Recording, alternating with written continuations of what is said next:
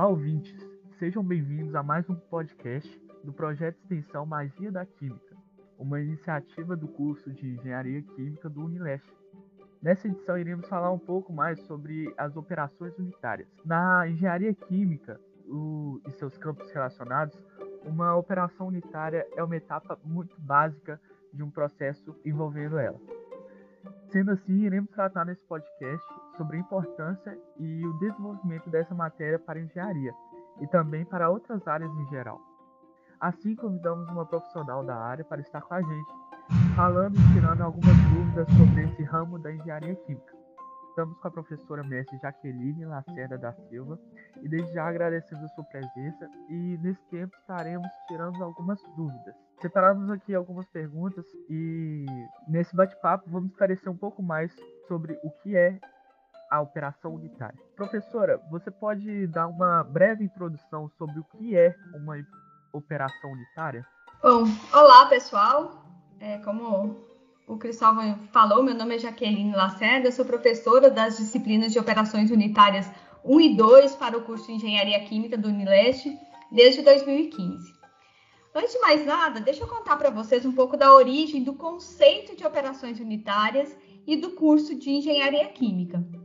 A engenharia química nasceu a partir da engenharia mecânica no final do século XIX com a necessidade de pessoas mais especializadas em processos químicos. Nessa época, né, pós-revolução industrial, é, ocorreu uma expansão também das indústrias químicas, principalmente de carbonato de sódio a partir de sal marinho, devido à descoberta do processo Solvay, e que servia para a produção de muitos outros produtos utilizados na época. Essas fábricas da indústria química, elas eram operadas por engenheiros mecânicos, enquanto que na escala laboratorial ficava a cargo dos químicos. Muitas vezes ocorriam muitos acidentes nessa, nessas fábricas, né, nos processos aí produtivos. E haviam inspetores, então, de segurança que desempenhavam um papel fundamental na prevenção desses acidentes. Um desses inspetores de segurança, George Davis, ele baseado na experiência na indústria química e em alguns experimentos que ele realizou, né? Ele começou a escrever uma série de livros. E nesses livros ele introduziu e criou o conceito de operações unitárias, fundamental ao nosso curso. No ano de 1888, o professor Lewis Norton, interessado nesses estudos feitos por George Davis, ele funda no MIT o curso 10, baseado nesses conhecimentos, unindo então engenheiros químicos através de uma graduação formal e surgindo então o curso de engenharia química. Então, a partir desses conceitos de operações unitárias. Quando falamos em operações unitárias, parece um termo muito complexo, né? Mas ele está muito presente no nosso cotidiano. Vocês já pensaram todas as etapas que são necessárias para que nós, toda manhã, a gente possa abrir a torneira da nossa casa e ter água potável saindo delas? Já pensaram em todo o processo que está envolvido para transformar nossa, essa matéria-prima, né, a água do rio, em um produto que é a água potável? Eu preciso de um sistema de captação e bombeamento da água do rio, eu preciso de um processo de remoção de areia, de sólidos pesados, uma etapa de coagulação dessas partículas para que elas aumentem de tamanho e, e facilite a sedimentação. Posteriormente, nós temos etapas aí de floculação, sedimentação, filtração, dosagem química de cloro e flúor, armazenamento e bombeamento até que, elas, até que essa água potável possa chegar nas nossas torneiras. Complexo, né? Então, operações unitárias são as etapas básicas do processo, que visa transformar matéria-prima em produto. Etapas de transformações físicas e muitas vezes também químicas. Então, as operações unitárias envolvidas para a obtenção da água potável são bombeamento, decantação, agitação, floculação, filtração, entre outras. São etapas do processo de natureza mais física, ok? Professora, a senhora citou sobre operações unitárias serem divididas em 1 e 2.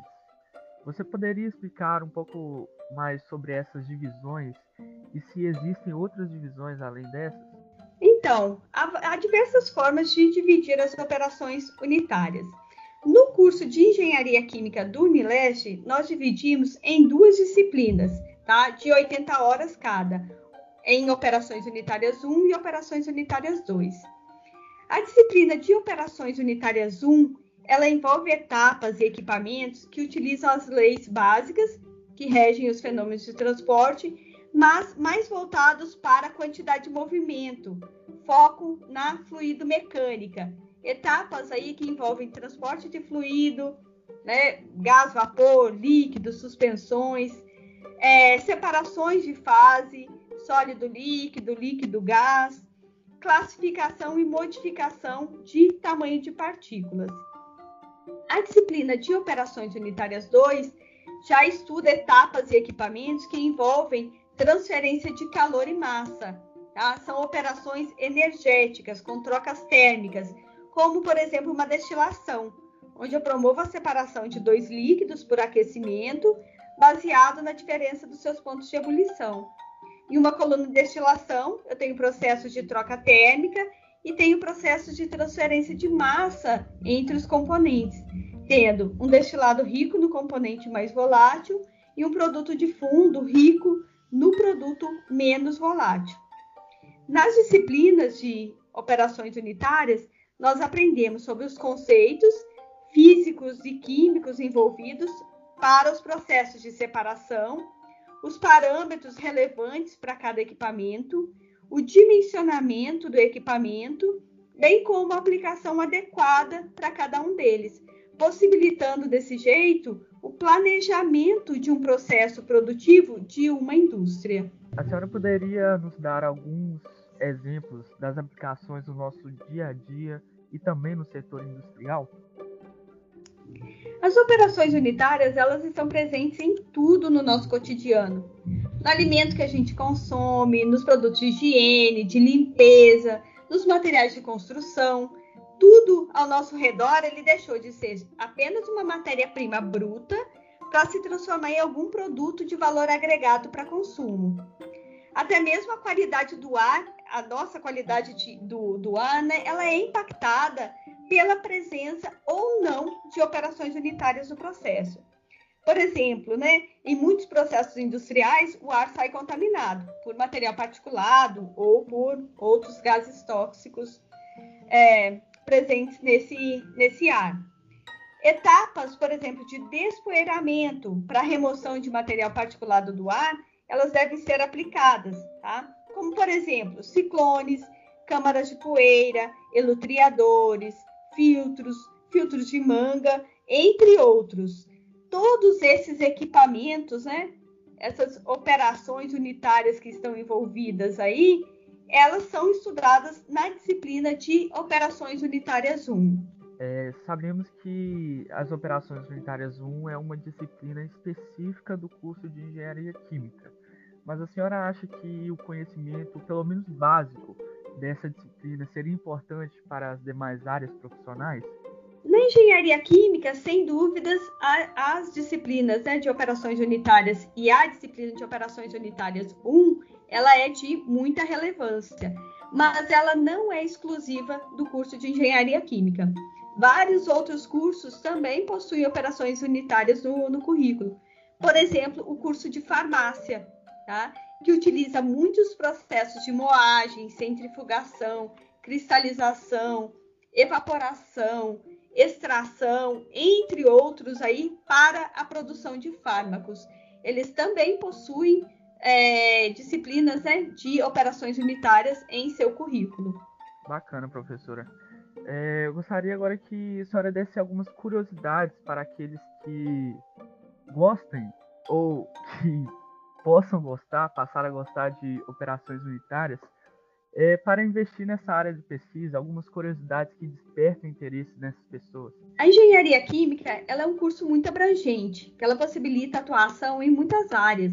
E um dos motivos para isso é justamente o conhecimento das operações unitárias. ela te dá embasamento para entender qualquer processo produtivo. Uma britagem, uma moagem que ocorre com minério em uma indústria siderúrgica, por exemplo, também ocorre em uma indústria farmacêutica, para redução do tamanho de partículas de fármacos, seja para melhorar a, a mistura, a homogeneidade do produto ou a absorção né, do medicamento é, no organismo.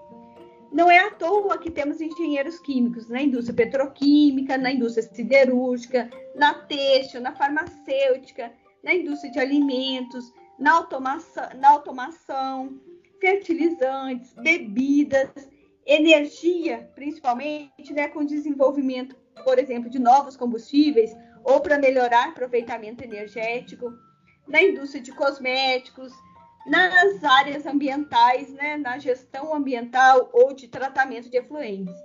Então, são muitas as áreas, justamente, né, que é, o engenheiro químico pode atuar, justamente porque o engenheiro químico é um engenheiro de processos de transformação. Bacana. É, por fim, agradecemos a cada um que participou deste podcast, em especial a professora Jaqueline, que se dispôs a estar conosco nesse tempo, mesmo que seja breve, para explicar um pouco mais desse assunto tão abrangente nos nossos dias. É, nossos agradecimentos também a todos que ajudaram nesse projeto, principalmente a você ouvinte. Nos vemos no próximo podcast Magia da Química.